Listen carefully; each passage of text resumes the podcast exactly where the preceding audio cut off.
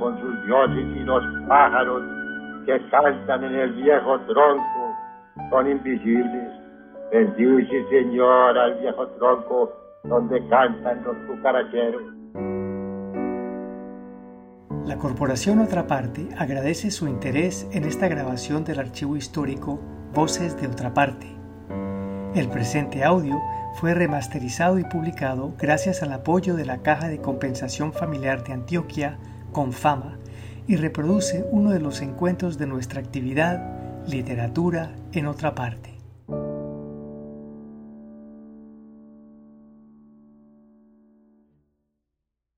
Presentación del libro El humano adjetivo, la poesía de Borges, de Inés Posada.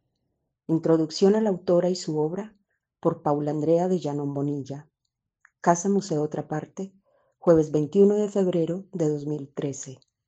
Muy buenas noches, sean todos bienvenidos una vez más a la Casa Museo Fernando González Otra Parte.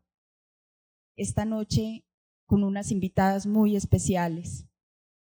Inés Posada, Paula de Llanón Bonilla y por supuesto las palabras que ellas vienen a traernos, la poesía nos va a ofrecer esta noche el libro El humano adjetivo, la poesía de Borges. Nuestra querida Inés Posada, a quien agradecemos mucho que haya aceptado esta invitación. Inés Posada es comunicadora social, periodista de la Universidad de Antioquia y especialista en literatura de la Universidad Pontificia Bolivariana donde se desempeña como profesora de literatura en la Facultad de Filosofía y Letras. Ha publicado los libros de poesía Metáforas del Miedo, 1985, Entre las Hojas, 1994, Me llamarás amor, 2000, Solo la vida, del año 2000, Sé que voy a morirme, 2006, y Libreta de Quejas, La Escritura del Silencio, 2006. Entre sus investigaciones se cuentan Antología Poética Comentada, La Divina Noche, Semillero de Investigación, La Escritura y la Experiencia Poética, 2000, y Formas de la Resistencia, una mirada desde el psicoanálisis, la poesía, el cine y los habitantes de la calle, capítulo del libro 2011. Ha recibido los premios de poesía Gustavo Ibarra Merlano de la Universidad Tecnológica de Bolívar, Casa de Poesía Silva 2004 y Escrito a la manera de Casa de Poesía Silva 2009, así como las menciones de honor en los concursos del periódico Excelsior de México en el 83 y el proyecto Educa en Costa Rica en el 85. Desde 1979 realiza el programa Poesía Universal en la emisora cultural de la Universidad de Antioquia. Con ella estará conversando esta noche la poeta Paula de Llanón. A todos ustedes muy bienvenidos, a ellas también muchas gracias por su presencia y que sea la poesía quien tenga la palabra. Pues eh, muy buenas noches y muchas gracias por acompañarnos, un público muy nutrido y maravilloso. Eh, Inesita, pues de una vez darle las gracias por permitirme entrar a este mundo tuyo, ¿no? Porque aunque es un texto sobre Borges, también es un, es un mundo tuyo, ¿no? Eh, de tus amores, de tu amor más querido, quizá. Entonces hoy vamos a, pues a conversar, a, a ver cómo Inesita nos muestra, y voy a hablar con esta confianza de los amigos, nos muestra este maravilloso mundo que ella ha llamado el humano adjetivo en la poesía de Borges. Yo quiero empezar con un, la lectura de un textico eh, de Agustí Bartra, que es un poeta catalán que creo que reúne un poco las palabras tuyas y las palabras de Borges. Uno de los milagros de la poesía es que no se deja definir, lo cual significa que no sabemos qué es la poesía, aunque nadie ignora qué es, que existe, nos transforma, nos levanta y nos hunde, nos deslumbra, nos arranca de la realidad del mundo para cubrirnos de sueño, nos empuja a dar la espalda a la historia y, a la vez, nos hace gente del tiempo, nos espeta la soledad sufriente y el descanso, nos ata al furor y a la fraternidad de la épica que nos hermana con los demás hombres. Nos vulnera y dispersa, nos unifica en la nostalgia y la melodía, nos lanza la angustia de la aventura cósmica y nos aísla en la alegría del amor posesivo. Nos hace creer que el lenguaje no es un instrumento, sino el ser radical que nos metamorfosea en la gloria y la miseria del tiempo. Ese tiempo que tan pocas cosas quiere, al revés del espíritu, que anhela todo lo que nace, que se embriaga de nacimientos. Y este, en efecto, este libro es un nacimiento, es un nacimiento de palabras, de posturas críticas, eh, crítica en el buen sentido, eh, de reflexión, de amar un poeta difícil, amar un escritor muy difícil, complejo, y hacerlo cercano, hacer eh, tu experiencia nuestra, y digo nuestra del lector, em, acercarnos a esa palabra a veces inmóvil, a veces confusa, a veces o casi siempre paradojal, porque con Borges nunca sabemos está pasando, no sabemos si se ríe de nosotros en el más allá, que seguro que sí, ¿no? Pero además de esa risa, eh, es una risa que nos acompaña, ¿no es cierto? No es, no es solamente una risa socarrona, y eso es lo que nos has mostrado en el texto, que es una, una risa compañera, es una inteligencia cercana, es una inteligencia cálida. Entonces, mi primera pregunta es, ¿cómo nace este maravilloso texto? Muchas gracias. Pues a ti, Paula, por, por acompañarme en este lado, en este lado muy miedoso y muy solitario. Lo primero es que yo es inevitable que me acuerde de cosas de Borges porque no solo por haber estado todo un año releyéndolo, en la fortuna de haber tenido un año sabático para, para escribir este libro, sino porque Borges ha sido de verdad como una presencia muy constante, pues no solo en mi relación con la literatura, sino también en mi relación con la vida. Entonces eh, hay tantas anécdotas de Borges y, yo siempre que me paro o me siento en estos lugares frente a un auditorio, pues recuerdo dos anécdotas bonitas. No sé si empezar mejor por ahí antes de contestarte bien la pregunta. Y es que él decía que él le tocaba dictar muchas conferencias. Entonces él se consideraba un veterano del pánico. y hacía una cosa muy hermosa y es que antes de la conferencia se sentaba entre el público y decía, usted no tiene miedo. Esa persona que lo estaba acompañando. Y un argumento que él se inventó que también es muy hermoso, obviamente pues él tenía conferencias con 300 personas, entonces él decía, ese es un número insoportable, imposible, uno y 300 personas, entonces él decía que él había inventado un argumento metafísico que era pensar que no estaba con 300 personas, sino con cada una de esas 300 personas, entonces en realidad eran no más dos. cada uno y él. Entonces yo voy a intentar pues que esto sea realmente eso, cada uno de ustedes y, nosotros en esta conversación pues que girará alrededor de Borges y, del mundo rico de Borges en todos los territorios. ¿De dónde nace este libro? Pues eh, eh, empíricamente nace de eso, de, la posibilidad que me brindó la universidad de tener un año sabático exclusivamente para trabajar a Borges pero nace de una deuda que yo tenía con él desde que tenía 14 años, cuando leí el primer poema, de los primeros poemas que leí en mi vida, eh, y me conmovió terriblemente. Bruscamente la tarde se ha aclarado porque ya cae la lluvia minuciosa. Cae o cayó. La lluvia es una cosa que sin duda sucede en el pasado. Quien la oye caer ha recobrado la suerte la oye caber ha recordado la suerte en que la tarde venturosa le reveló una flor llamada rosa o el curioso color del colorado. Esa lluvia que ciega los cristales alegrarán perdidos arrabales las negras uvas de una parra en cierto patio que ya no existe. La mojada tarde me trae la voz deseada de mi padre que vuelve y que no ha muerto. Ese fue el primer poema que yo me aprendí en mi vida y ese fue el primer poema de Borges que yo me aprendí. Entonces, e, el, el, el, camino es muy largo. Nace también de una inquietud que yo quería, o, de algo que yo, lo que tú dijiste es muy bello, como, como la necesidad de acercar a Borges a los lectores.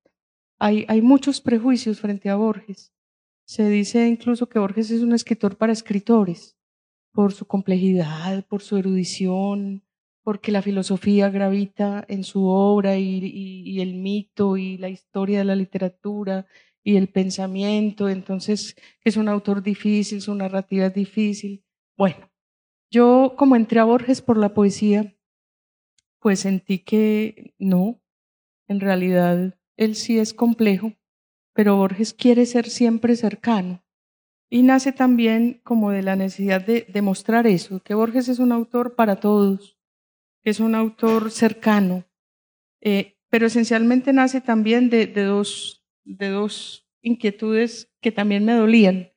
Eh, se dice también que Borges, pues se le había recriminado mucho que era muy inhumano, que era muy frío, que era la mera razón. Entonces él se extraña de eso. Dice, pero ¿cómo así? Me imaginan como si yo fuera un álgebra. yo no soy un álgebra, decía yo, yo, yo soy muy llorón, decía Borges, yo soy muy sensible. Entonces yo quería mostrar la humanidad de Borges eh, eh, a través de su obra y esencialmente eh, como rescatar, porque Borges ha sido muy reconocido como narrador, es la figura mayor, es un excelente narrador, su, como narrador influyó en toda la literatura, no solo eh, latinoamericana, sino pues, europea, universal. Pero la poesía de Borges ha sido un poco, poco estudiada, poco, poco mirada, poco, poco tenida en cuenta. Y yo creo, con mi fe poética, que Borges es esencialmente un poeta, como él dice, extraviado en la metafísica. Un poeta extraviado en la metafísica, pero Borges es poeta en sus ensayos, es poeta en sus anécdotas, tiene una actitud permanente de poeta. Entonces en el libro yo quería como resaltar eso. Eh, el otro asunto pues que me llevó a escribir este libro es que leyendo a Borges yo me di cuenta algún día, caí como en la cuenta de, de, lo hermoso que, pues, y eso lo han dicho también, no es original mío, pero caí yo en la cuenta ese día, eh, que Borges es un adjetivador, que, Borges eh, conoce sustancialmente el adjetivo que ha sido también como tan, como tan, tan, tan arduo, tan difícil para los escritores, porque a veces es un obstáculo, ¿cierto? O es un adorno, o es un artificio. Entonces me, llamó la atención estudiar el adjetivo en Borges y básicamente como el, centro del, del, texto es mirar el uso del adjetivo en Borges y, y como lo que Borges nos entrega a través del, del adjetivo. En esta parte de humanizar, tienes eh, muy empezando la introducción de este texto que tengo que decir que es muy hermoso y que poetizas a Borges. Eh, dices que Borges nos hace viajeros, ¿no? que como él mismo lo fue por los paisajes de la literatura, de la filosofía, del pensamiento, de la memoria, de la vida, deteniéndose en sus orillas, en sus detalles, en sus fisuras, en sus provocaciones, ¿no? que este es un poeta eh, que lo tiene todo, ¿no es cierto? Que en verdad eh, se le puede poner ese nombre de poeta, aunque escriba ensayos, aunque escriba cuentos, porque en verdad hay como un gran viaje por la literatura en su obra. Sí, no, no, es, difícil, no es difícil deducir eso, que, que Borges es esencialmente un poeta. Él lo dice explícitamente. Y, y, y, la labor de un poeta es ser viajero, viajero en intensidad, viajero en sitio. Y provocarnos, a mí, yo valoro mucho como de la poesía de Borges, y de la poesía en general, pero específicamente la de Borges, que nos entrega como dos asombros, como dos matices del asombro y como dos matices de la emoción también. El asombro del cuerpo, porque es que uno se conmueve mucho, porque sus imágenes son muy cercanas, porque, porque lo que dice sobre el amor, sobre la muerte, sobre la soledad, sobre el tiempo, sobre el destino, sobre la lectura, sobre la vida, pues lo dice también con imágenes que lo tocan a uno. Él decía muy bellamente, dos deberes tendría cada verso, comunicar un hecho preciso y tocarnos físicamente como la cercanía del mar. Y decía también bellamente, un poema debe herirnos. Y yo creo que ahí hay pues como esa herida, ese asombro que nos produce como en los sentidos, en la sensibilidad, en, esa Pero también hay una, un matiz del asombro que yo llamaría perplejidad, que incluye ya como un trabajo de la inteligencia. Uno se queda perplejo, uno se queda también conmovido con su inteligencia, porque qué berraco tan inteligente, si me permiten la observación. Incluso como hasta, hasta la envidia, ¿no? Uno dice, pero ¿cómo no se me ha ocurrido a mí esto? Pues eso, eso ¿cómo es que lo dice él y, y, cómo no se me había ocurrido a mí? Entonces el placer de la, el placer de, de pensar, el hecho de que no hay que oponer la emoción y el pensamiento, el cuerpo y la idea, sino que uno se puede estremecer con la belleza de una idea. Y uno se puede también estremecer con la belleza de un, gesto, de, de una cosa cercana, de una misteriosa rosa, del espejo, del ajedrez, del botón, de las monedas, del llavero, de todas esas cosas. Entonces, hay tantas, pues como, por eso digo que es viajero también, porque, porque lo hace a uno como vivir muchas emociones, provocaciones, perplejidades, paradojas, conjeturas, bueno, todo lo, y un viaje por la literatura, un viaje lúcido, inteligente, de un, de un hombre que le enseña a uno a leer. Jorge le enseña a uno a leer y a, y a detenerse en los detalles que a primera vista pasan, pasan desapercibidos y de pronto él en los análisis que hace de las obras que nos entrega también en sus ensayos, demuestra unos detalles que uno no había, no había captado y entonces uno se vuelve sin querer muy, pues sin, sin, sin, proponérselo, pero a través de su lectura muy atento también como a esos detalles.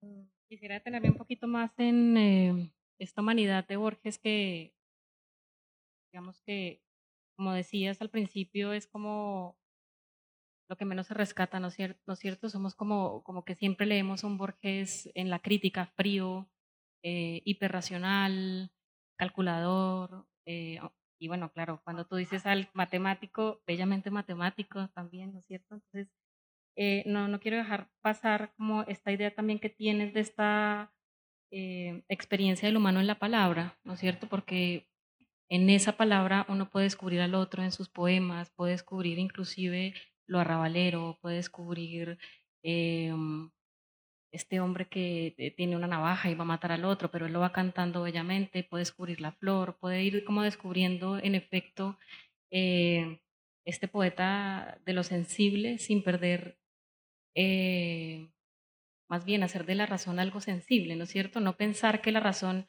es algo crudo, duro, intocable. Más bien con Borges uno se da cuenta que la razón ay, es algo tan hermoso, ¿no es cierto? Eso, eso pensar cada palabra, cuando uno ve cada detalle, cuando uno ve cada, porque en verdad uno lee un poema y es, las palabras están muy bien puestas. Entonces quisiera como que ahondáramos un poquito en esto, en esta eh, humanidad que racionaliza, en esta poesía que nos hace sensibles a lo racional y también al otro, ¿no es cierto? Sí, incluso, pues parte como el trabajo de, de acerca del adjetivo es, es saber escuchado también en sus palabras, eh, leyéndolo, cómo él afirma eh, o acuña como un término que es el adjetivo pensativo. ¿Cierto? Que uno diría, pues el adjetivo más bien es como un, como un producto de la sensibilidad, pero un adjetivo pensativo eh, ya funde como esas dos realidades. Sobre eso de, la humanidad de Borges, hay un, hay un escritor que se llama Guillermo Sucre, que, ha trabajado también a Borges poeta y dice muy bellamente, mm, nadie como Borges ha intimado tanto con las cosas. Y ese intimar no solamente con las cosas del mundo visible, sino también intimado tanto con las ideas. Una de las, de las cosas más valiosas de la lectura de Borges me parece a mí que no soy filósofa y los admiro mucho, pero ellos me tienen que explicar cosas porque uno a veces necesita como la mediación para poder acceder a la filosofía, es que él mm, a través de la narrativa toma los asuntos esenciales de la filosofía, las, las grandes preguntas incluso pues humanas sobre el tiempo, sobre el destino, sobre, sobre el infinito, sobre el azar, sobre la memoria. Y lo, lo mejor de su obra es que las hace ficción, las poetiza o las fabula, y le hace a uno sentir el efecto que las ideas tienen sobre la vida. Y se lo hace sentir con ejemplos muy cotidianos, muy cotidianos. Entonces uno finalmente dice, ah, esto que parecía aquí en el mundo ilusorio de las ideas es sencillamente esto. Por ejemplo, con el, con el tema de la causalidad. Si ustedes me permiten, porque yo para prepararme para esta charla, eh, leí otra vez la poesía, pues me puse que me voy a leer yo, pues yo me acuerdo de eso, pero quise como volver a, mirar su obra, como a ver qué, qué, me acordaba. Y yo creo que en este poema que les voy a leer está eso, el efecto que una idea pone sobre la vida, ¿no? Eh, se llama Las causas y es tal vez como los poemas más, más extraños, porque uno dice esto, ¿para dónde va? Eh, ¿Qué está diciendo aquí? Las causas, dice, los ponientes y las generaciones los días y ninguno fue el primero, la frescura del agua en la garganta de Adán, el ordenado paraíso, el ojo descifrando la tiniebla, el amor de los lobos en el alba, la palabra, el exámetro, el espejo, la torre de Babel y la soberbia, la luna que miraban los caldeos, las arenas innúmeras del Ganges, Chuan Tzu y la mariposa que lo sueña, las manzanas de oro de las islas, los pasos del errante laberinto, el infinito lienzo de Penélope, el tiempo circular de los estoicos, la moneda en la boca del que ha muerto, el peso de la espada en la balanza, cada gota de agua en la clepsidra, las águilas, los fastos, las legiones, César en la mañana de Farsalia, la sombra de las cruces en la tierra, el ajedrez y el álgebra del persa, los rastros de las largas migraciones, la conquista de reinos por la espada, la brújula incesante, el mar abierto, el eco del reloj en la memoria, el rey ajusticiado por el hacha, el polvo incalculable que fue ejércitos, la voz del ruiseñor en Dinamarca, la escrupulosa línea del calígrafo, el rostro del suicida en el espejo, el naipe del taur, el oro ávido, las formas de la nube en el desierto, cada arabesco del calidoscopio, cada remordimiento y cada lágrima. Se precisaron todas esas cosas para que nuestras manos se encontraran. ¿Cómo puede uno decir que hay ahí la fría razón, que no hay humanidad en Borges, que es artificioso, que es... Si, si todo eso fue a parar aquí, ¿no? Eh, ahí es donde a uno le da una envidia tenaz. Dice, pero ¿cómo así? Pues, ¿cómo es capaz de, de pensar esto? ¿Cómo es capaz de hacer esta enumeración que en apariencia parece como caótica, que tiene un ritmo interno, que tiene una, una frase va llevando a otra, que va llevando a otra, y va mezclando cosas de mitos, de literaturas, de la vida cotidiana, de la tradición, de la imaginación, de el rostro del suicida en el espejo, con Chansu y la mariposa que lo sueña, para finalizar en esto, ¿no? Se precisa, además las palabras, la economía, las palabras precisas, se precisaron todas estas cosas para que nuestras manos se encontraran. Es, es, es como su gracia, ¿no? Entonces uno lee esto y uno dice, pero ¿cómo a alguien se le ocurre decir que Borges es inhumano? Pues incluso mira las objeciones y tienes ahí, ahí el, el, el, el cita, pues, el, conversa, dice, le, le decían cosas como estas. Borges, que dice que quienes afirman que en su obra, a quienes afirman que en su obra solo hay erudición y vastedad de conocimientos, dice que quizá tenga razón los que piensan así, pero yo creía haber puesto otras cosas, creía haber puesto gentes, calles, crepúsculos. Incluso como eso no, no, no discutir, no, no, no hay necesidad de discutir. Es, la gente piensa que soy inhumano, que yo soy muy frío, lo cual es un error. Yo soy excesivamente sentimental, muy sensible, pero la gente me imagina, yo no sé por qué, como si yo fuera un tratado de álgebra. Ojalá lo fuera. y esa ha sido como una objeción inconcebible, ¿no?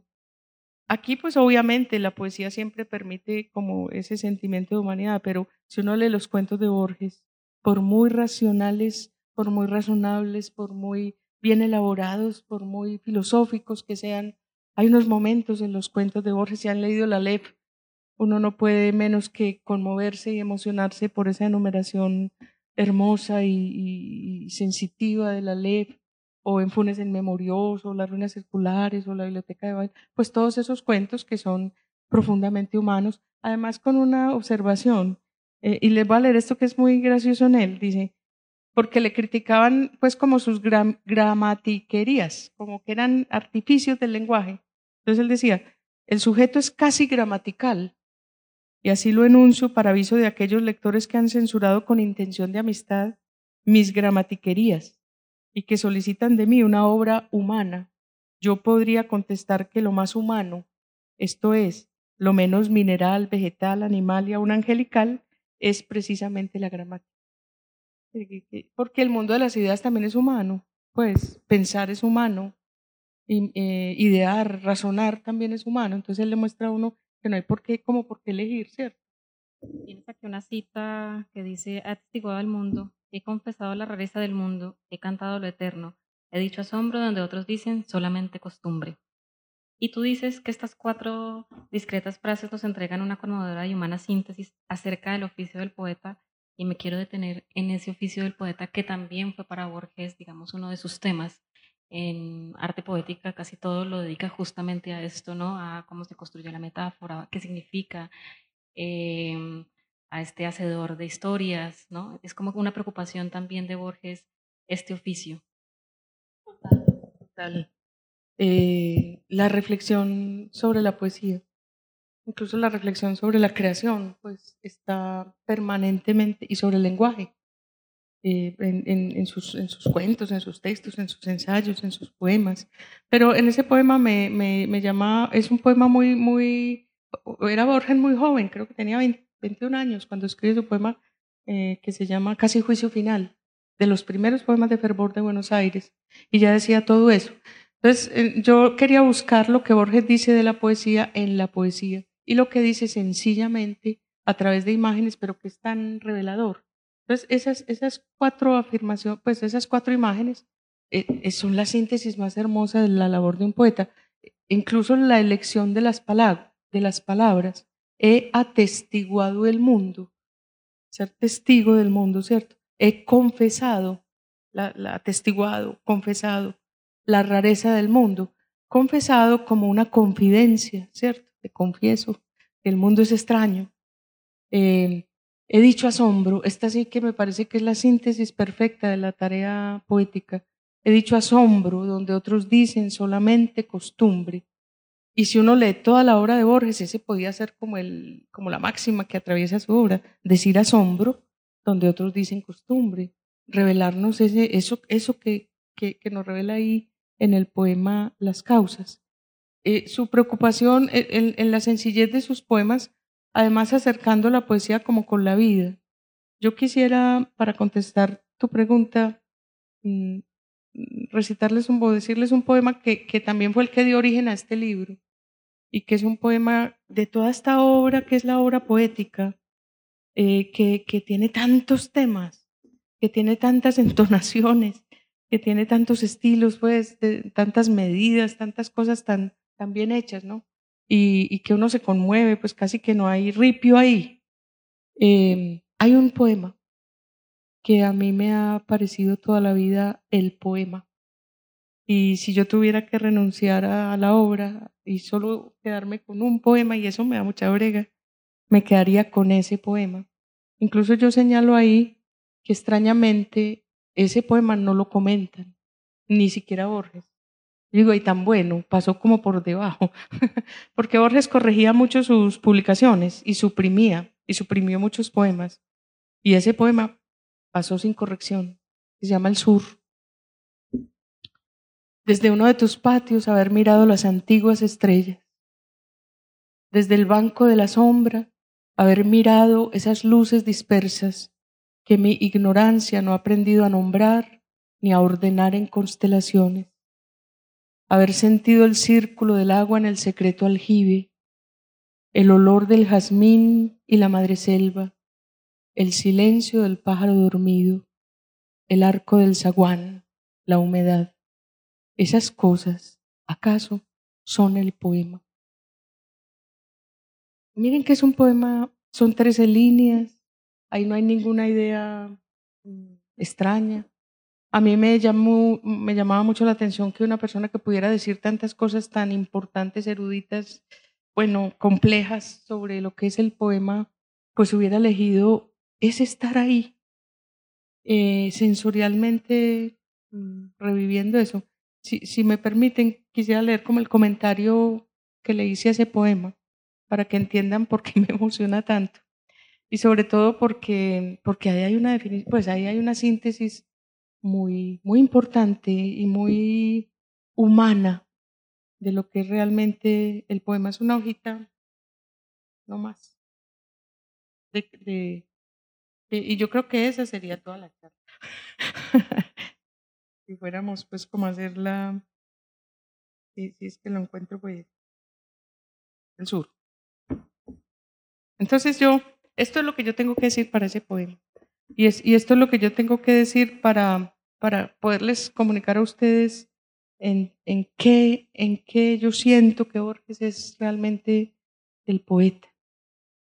Dice, un hombre está sentado en una banca del parque. Un hombre atento y delicado. Mira, escucha, siente. La realidad suspendida en ese momento como un demorado atardecer se deja sentir. Todo habla en su preciso lenguaje simultáneo de sensaciones, recuerdos, emociones, pensamientos. El cuerpo, en el instante, sabe algo antiguo y eterno. Está aquí y ahora, allí entre las cosas tangibles e intangibles. El cuerpo y esa hermosa y torpe intensidad que es su alma.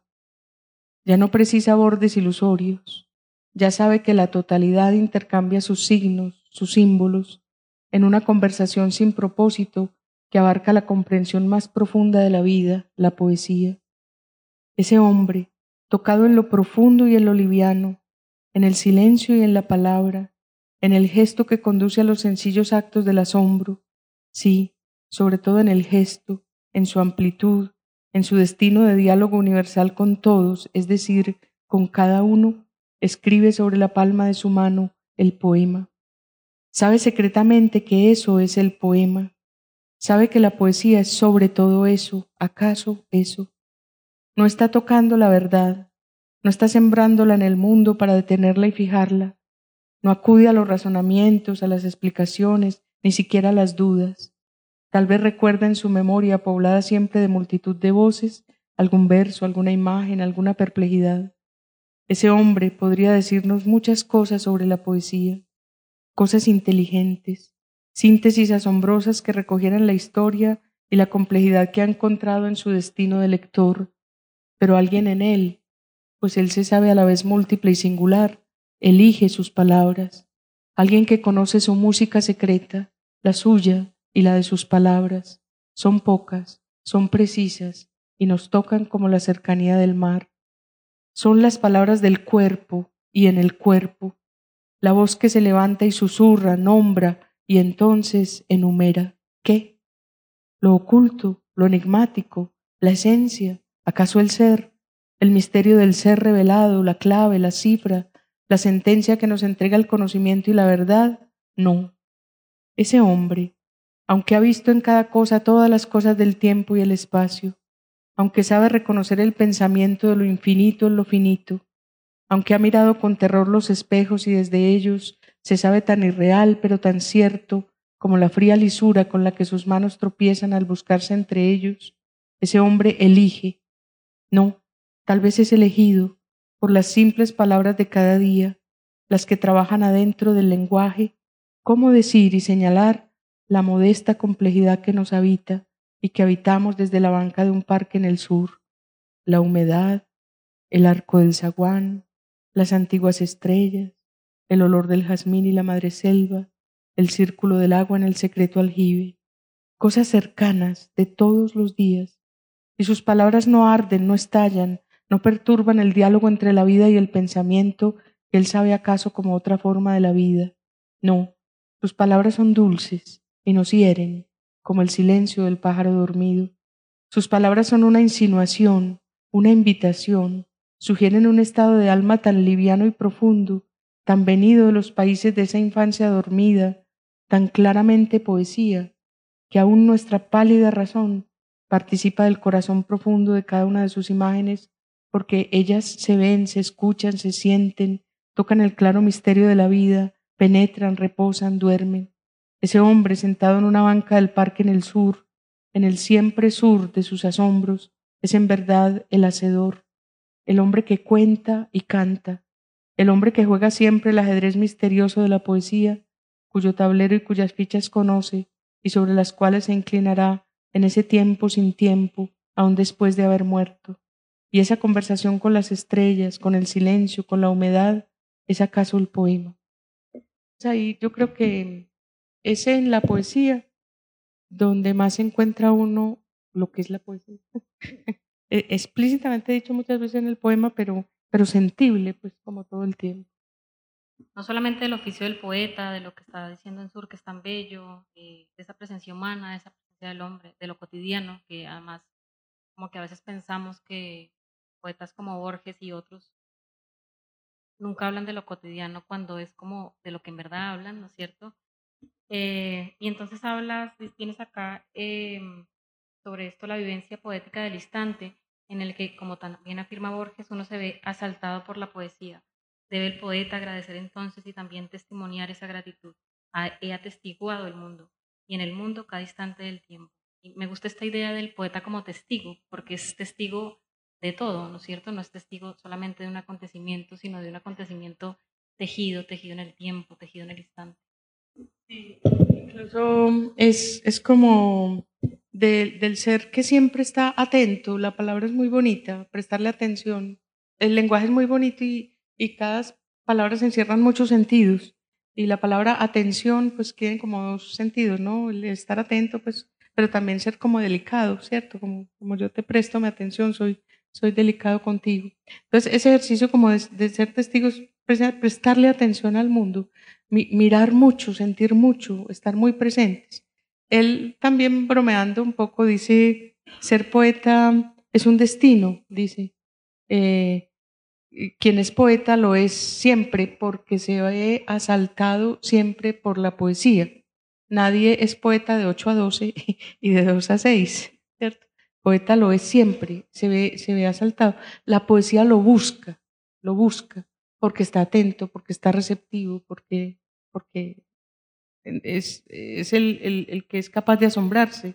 Y, y además de su asombro, tiene que dar fe, tiene que atestiguar, tiene que relatar hermosamente ese asombro.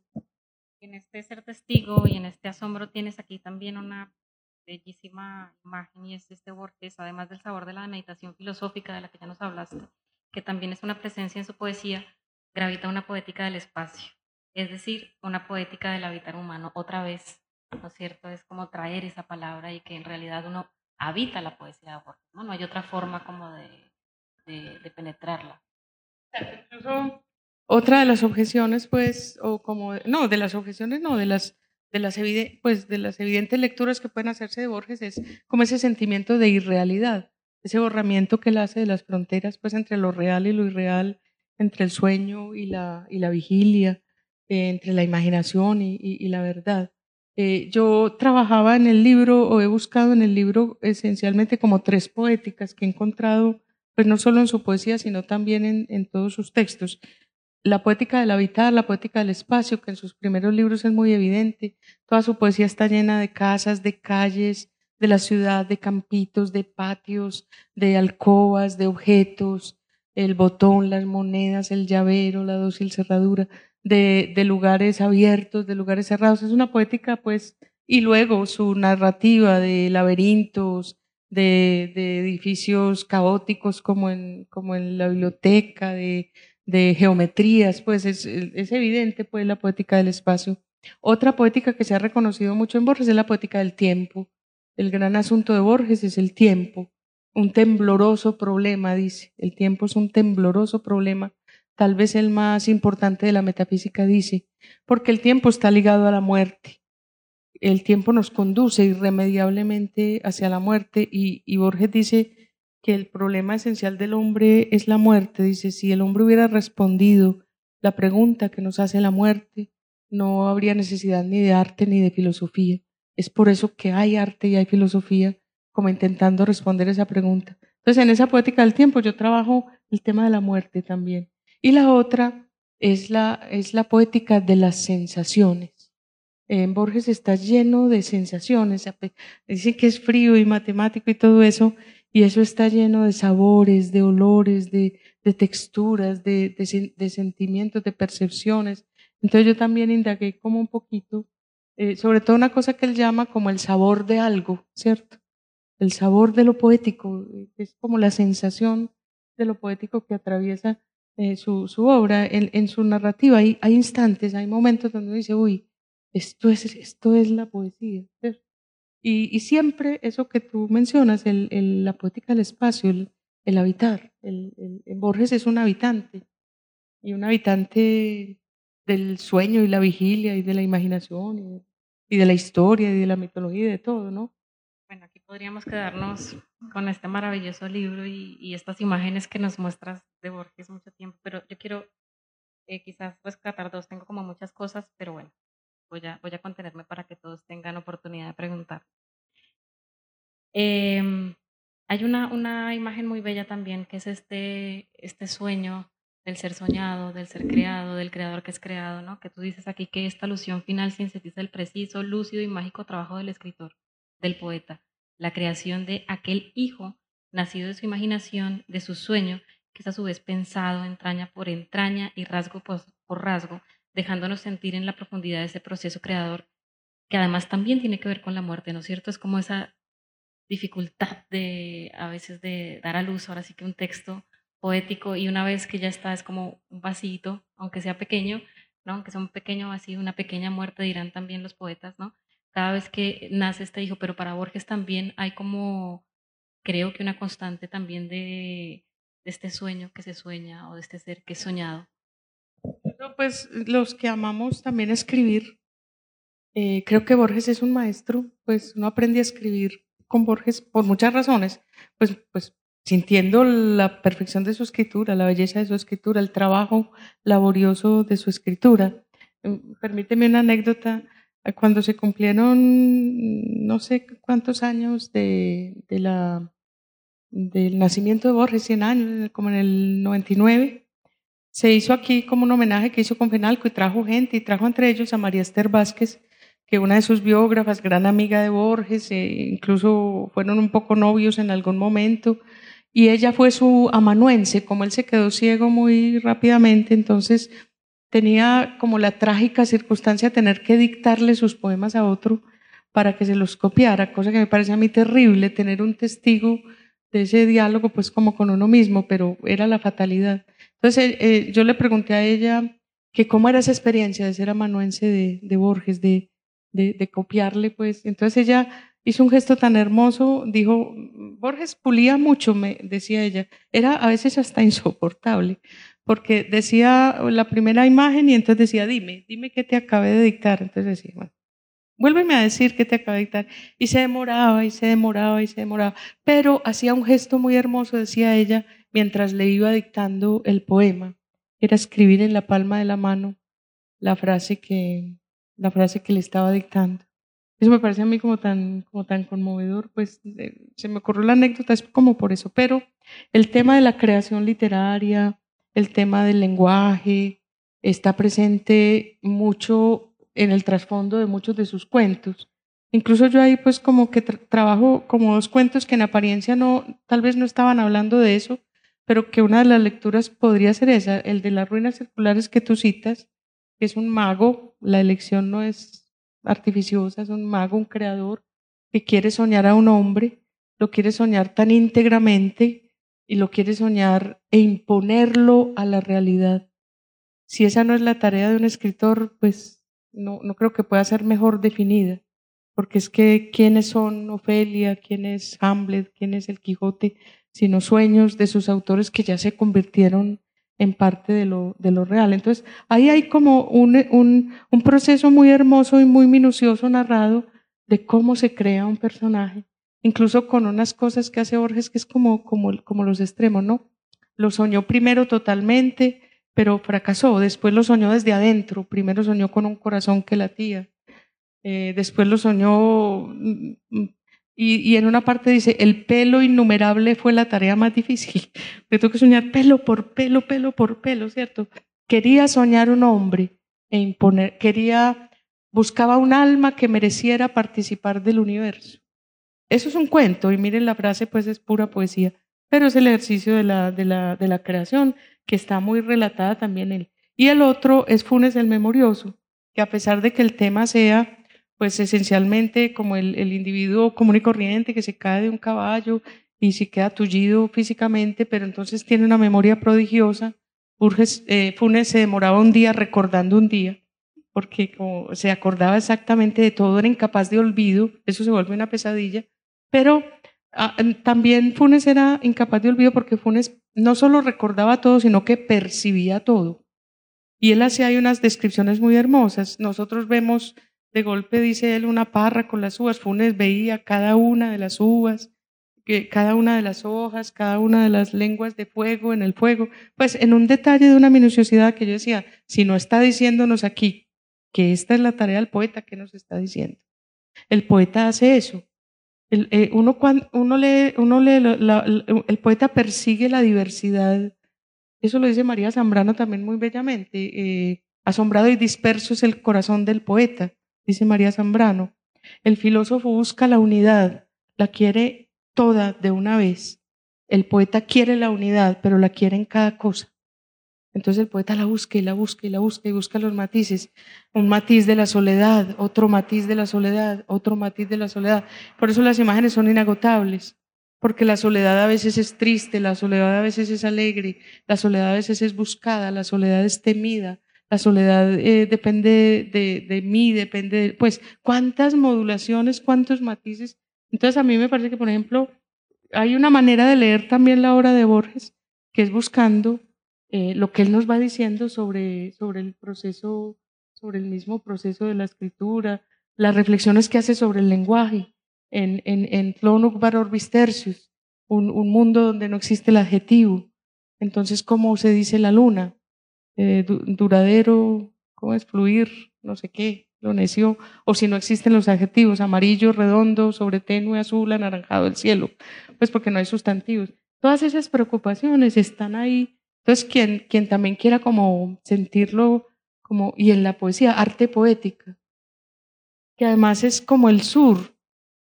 Eh, cuentan que Ulises, harto de prodigios, lloró de amor al divisar su Ítaca verde y humilde, verde y humilde.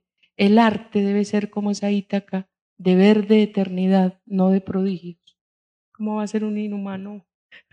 pues cómo va a ser frío, cerebral, solamente racional. ¿Quién piensa que el arte debe ser como el deber de eternidad, no de prodigios. Y otra imagen que hay en un poema que a mí me parece abrumadoramente bella porque muestra otra dimensión del pensamiento y de la razón. Dice, en un poema que escribió a los 21 años, dice, las ideas que no son eternas como el mármol, sino inmortales como un bosque o un río.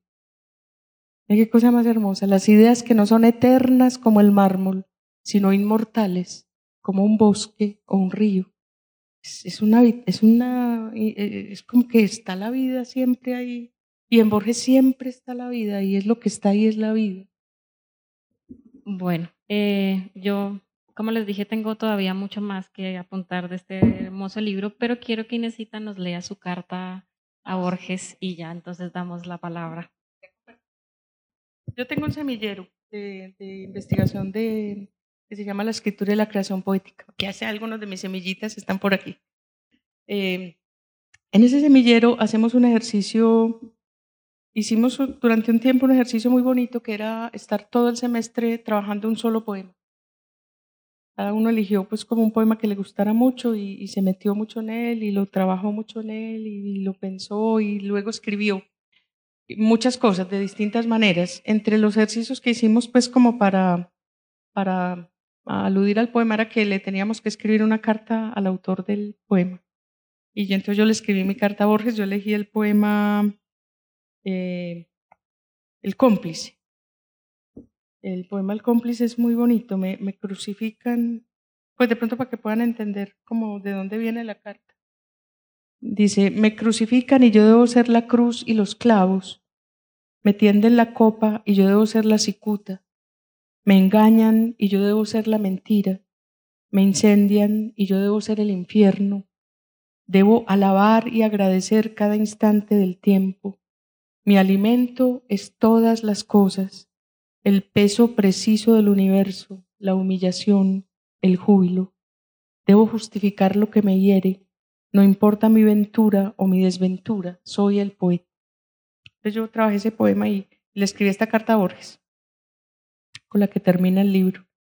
Dice Borges, he caminado por sus textos, los he contemplado, he meditado en ellos, subrayo sus palabras, anoto precisiones o dudas al borde de sus páginas, pero sobre todo usted me hace sonreír y a veces también me lastima y me hiere Me siento inteligente, sensible, inteligente y feliz cuando descubro emocionada alguna de sus cifras, no para envanecerme o dictaminar frente a los otros, sino para guardarlas en la memoria de mi cuerpo como un secreto, como una experiencia de la perplejidad, de la atención, de la felicidad de detenerme sobre las cosas familiares y cercanas o sobre aquellas que han cruzado la historia, los lenguajes, las culturas y acercan a los hombres a través de emociones, sentimientos, ideas. Borges, amo sus paradojas, me inquietan sus preguntas, me conmueve la cercanía que usted tiene con las cosas sencillas, una rosa, una llave, una espada, una puerta, un pájaro dormido, el mar resplandeciente, una moneda, un tigre, el jardincito, comillas, como un día de fiesta en la pobreza de la tierra. Siento que usted me dice cada que leo en sus poemas sus bellas y mágicas precisiones poéticas, que en verdad la poesía no es más que una, una, una morada que habitamos, una casa poblada de poemas y gestos, donde cada palabra depositada con cuidado entre las páginas de un libro, que son un don para el lector, dibuja una presencia verdadera, un rastro humano que es revelación de destinos, miradas, inquietudes o actos y que al internarse en los pequeños o grandes asuntos de la vida, la soledad, la muerte, el sueño o el destino, nos dice lo que somos, lo que podemos ser. Ahora Borges, estoy entrando en su poema El cómplice. Todavía no sé del todo hacia dónde me llevan sus palabras, pero cuando lo digo para mí y conmigo, me detengo sin proponérmelo sobre todo en dos líneas. Mi alimento es todas las cosas. Debo justificar lo que me hiere. He sabido, por el destino que es la poesía en el poeta, que esa primera frase es la clave, la singularidad de esa hermosa, adánica y a veces terrible tarea que es inventariarlo todo como Whitman, pero sintiendo honduras, pieles, límites y fracturas en cada una de las cosas del mundo, vacío de palabras ante la hoja en blanco, alimentarse ante la vida de todas y cada una de las cosas. Entonces entiendo lo que quiere decir que acepto cómo ese destino de poeta debe llevar a agradecer cada instante del tiempo. Y sin embargo alguien en mí se duele de saber que también hay que justificar lo que nos hiere. Y me parece bello, y me parece ético. Y recuerdo lo que usted también me dijo. Nada se edifica sobre la tierra, todo sobre la arena, pero es nuestro deber, nuestro hermoso deber, hacer como si fuera piedra la arena. Y le confieso, Borges, que a mí la poesía sobre todo me hiere y me lastima la belleza. Pero esa herida en general es dulce, como cuando nos muerde un niño o el gato que juega con nosotros. Una herida que se hace muchas veces pregunta y se asoma a mis ojos y emociona mi memoria, mi reflexión, mi cuerpo y pone alas en mi pensamiento y en mi mirada. Y entonces se abre en mí la poesía que es pura contemplación, puro estar en el mundo agradeciendo, como usted me lo ha dicho, cada instante del tiempo. En fin, Borges, usted que amó el infinito, el incomprensible universo, la eternidad, el tiempo, debe saber que se ha quedado entre nosotros, aunque algunas veces afirmó querer morir del todo.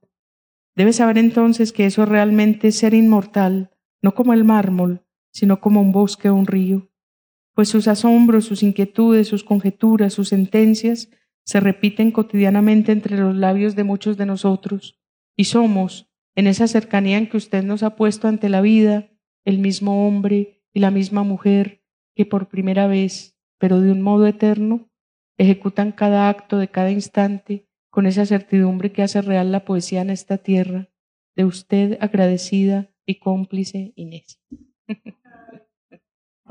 no sé a dónde la mando.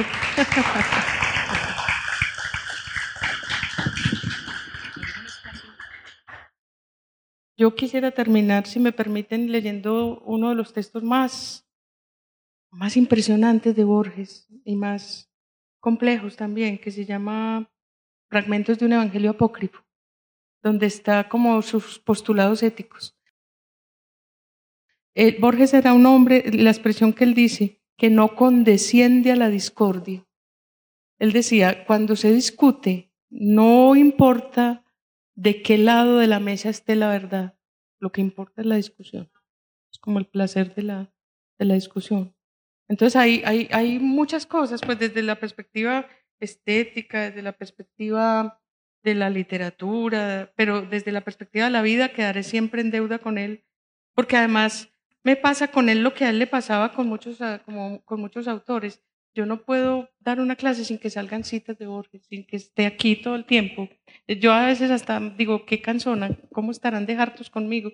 Porque todo el tiempo, todo el tiempo estoy recordando, además hasta el exceso. Yo creo que también algún día tendré que odiarlo un ratico, a ver si, si, si también. Pero, pero sí está muy, por muchas razones. Es que como escritor, como hombre de letras, como libre pensador, como como yo le admiro a él mucho como esa capacidad de no, de no establecer jerarquías entre lo pequeño y lo grande, entre lo lejano y lo cercano, entre lo muy importante y lo menos importante, cualquier cosa. Una vez en, en, el libro Atlas, que es muy bello, le llevó María Kodama una, una Magdalena y, y él se quedó, le dijo, María, descríbeme la Magdalena, porque es el arquetipo de la Magdalena. Entonces, el arquetipo platónico en una Magdalena. Entró a un, a un hotel en Reykjavik y, él dice que, que, entró y, y, se dio cuenta que había una columna redonda.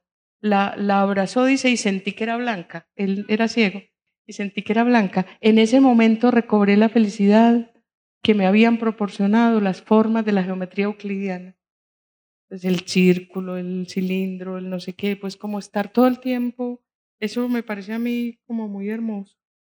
Les voy a leer ese, porque yo creo que ya estamos, pero ¿dónde estará?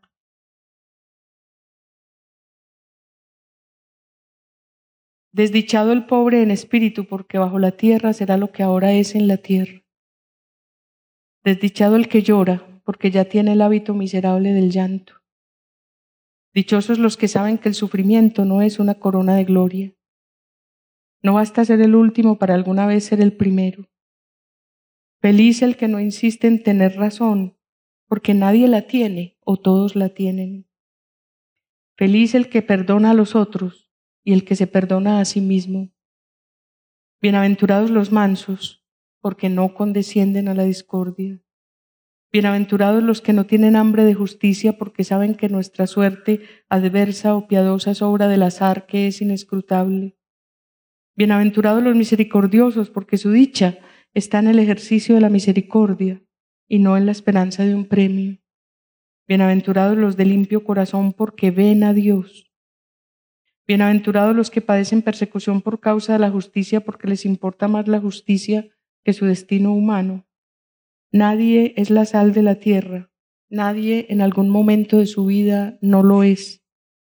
Que la luz de una lámpara se encienda aunque ningún hombre la vea, Dios la verá. No hay mandamiento que no pueda ser infringido y también los que digo y los que los profetas dijeron. El que matare por la causa de la justicia o por la causa que él cree justa no tiene culpa.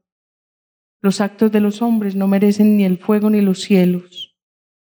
No odies a tu enemigo, porque si lo haces, eres de algún modo su esclavo. Tu odio nunca será mejor que tu paz. Si te ofendiere tu mano derecha, perdónala. Eres tu cuerpo y eres tu alma, y es arduo o imposible fijar la frontera que los divide. No exageres el culto de la verdad. No hay un hombre que al cabo de un día no haya mentido con razón muchas veces. No jures, porque todo juramento es un énfasis. Resiste al mal, pero sin asombro y sin ira. A quien te hiriera en la mejilla derecha puedes volverle la otra siempre que no te mueva el temor. Yo no hablo de venganzas ni de perdones. El olvido es la única venganza y el único perdón. Hacer el bien a tu enemigo puede ser obra de justicia y no es arduo. Amarlo, tarea de ángeles y no de hombre. Hacer el bien a tu enemigo es el mejor modo de complacer tu vanidad. No acumules oro en la tierra porque el oro es padre del ocio y este de la tristeza y del tedio. Piensa que los otros son justos o lo serán y si no es así, no es tuyo el error. Dios es más generoso que los hombres y los medirá con otra medida. Da lo santo a los perros, echa tus perlas a los puercos, lo que importa es dar. Busca por el agrado de buscar, no por el de encontrar. La puerta es la que elige, no el hombre. No juzgues al árbol por sus frutos ni al hombre por sus obras, pueden ser peores o mejores. Este que me encanta. Nada se edifica sobre la piedra, todo sobre la arena, pero nuestro deber es edificar como si fuera piedra la arena. Feliz el pobre sin amargura o el rico sin soberbia. Felices los valientes, los que aceptan con ánimo parejo la derrota o las palmas. Felices los que guardan en la memoria palabras de Virgilio o de Cristo, porque éstas darán luz a sus días. Felices los amados y los amantes y los que pueden prescindir del amor. Felices los felices. Es un texto muy hermoso. Muchas gracias, muchachos.